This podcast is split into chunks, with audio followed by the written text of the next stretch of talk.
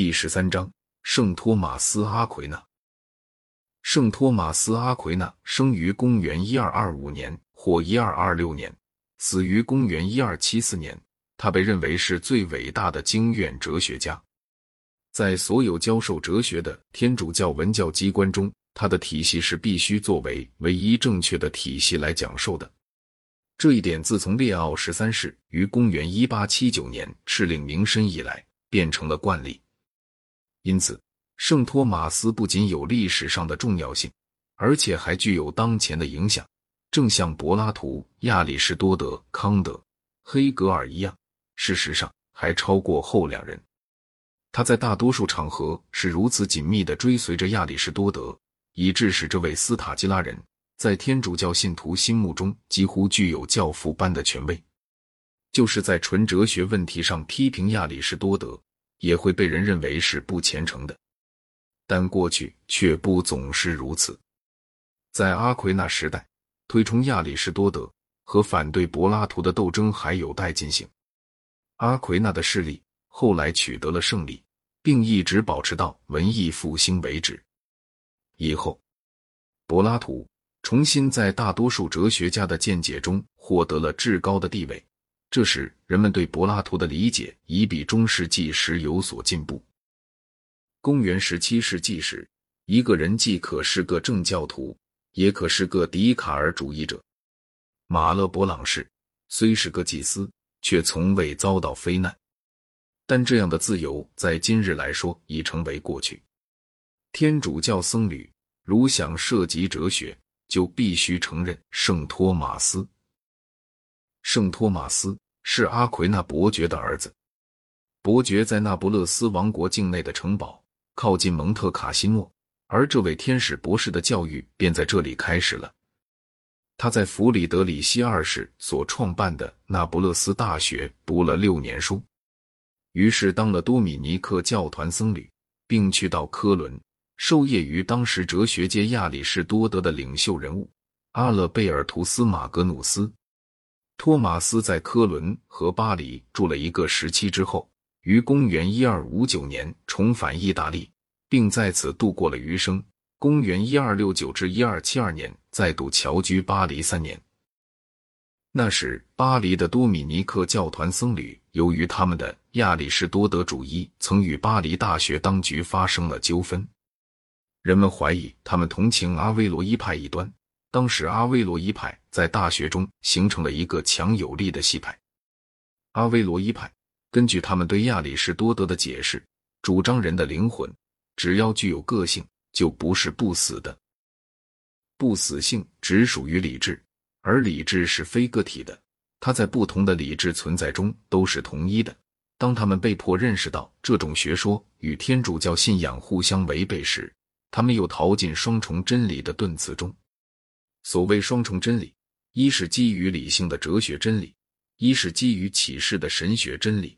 所有这一切都使得亚里士多德的名声败坏。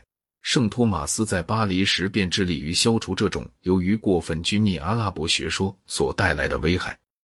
在这项工作上，他获得了非凡的成功。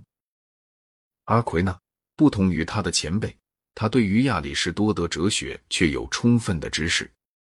他的朋友。穆尔贝克人威廉供给他一些希腊文原著的翻译，而他自己则从事写一些注释。在阿奎那以前，人们对于亚里士多德的观念一直被新柏拉图主义的附加物所蒙蔽，而他却祖述真正的亚里士多德，并厌恶柏拉图主义，即便是出现在圣奥古斯丁言论中的也不例外。他终于说服教会，使之相信，作为基督教哲学基础。亚里士多德的体系比柏拉图体系更为可取，而回教徒和基督教的阿威罗伊主义者都曾曲解了亚里士多德。依我看来，由亚里士多德灵魂论导致阿威罗伊的观点，比导致阿奎那的观点要自然得多。可是教会自从圣托马斯之后，却有不同的看法。我可以更进一步说，在许多逻辑和哲学问题上的亚里士多德的观点，并非定论。而且还已经证明大部分是错误的。关于这一点，天主教哲学家和哲学教师们是不许公然宣讲的。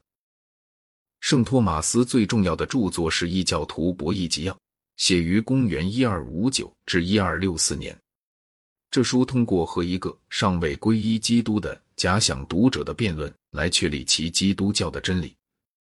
有人推测，这位假想的读者是通常被认作精通阿拉伯哲学的那种人。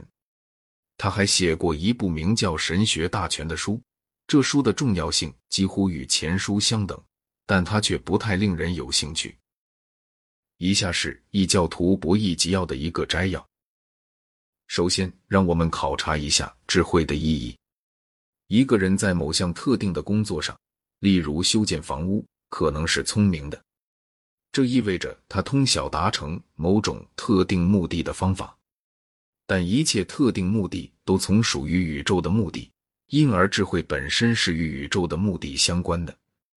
宇宙的目的是知性的善以及真理，在这种意义下寻求智慧便是最完善、最崇高、最有益处和最为愉快的事业。所有这些都靠隐居大哲学家及亚里士多德的权威得以证实。阿奎那说：“我的目的是要阐明天主教信仰所宣扬的真理，但在此我必须依据自然的理性，因异教徒从不接受经义的权威。可是自然的理性在上帝的事物中却是缺乏的。它虽能证实信仰中的某些部分，却不能证实其余的部分。它能证明上帝的存在和灵魂不死，但不能证明三位一体道成肉身。”和最后的审判，举凡能论证的，其结果都与基督教信仰一致，而且没有任何启示中的事物是和理性相悖谬的。但是，把那些能有理性证实的部分信仰和不能证实的部分信仰区别开来，却是重要的。因此，这部集要分为四卷，其中的前三卷，除非为了证明启示与理性求得的结论互相一致时，援引启示以外，一概未对启示加以援引。只有在第四卷中才论及那些离开启示就不得而知的事物。第一步是证明上帝的存在。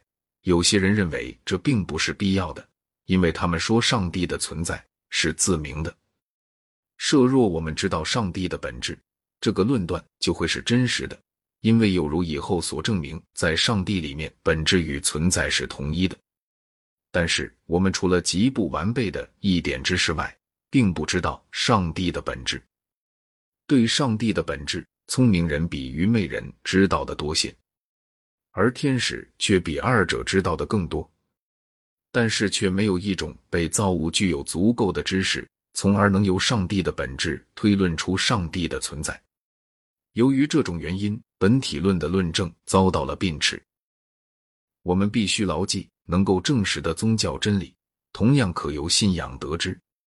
这些证明是很繁难的，只有那些博学之士才能了解。但信仰对于无知者、青年以及对于从事实际工作、无暇学习哲学的人来说，也还是必要的。为了这些人，其实是够用的了。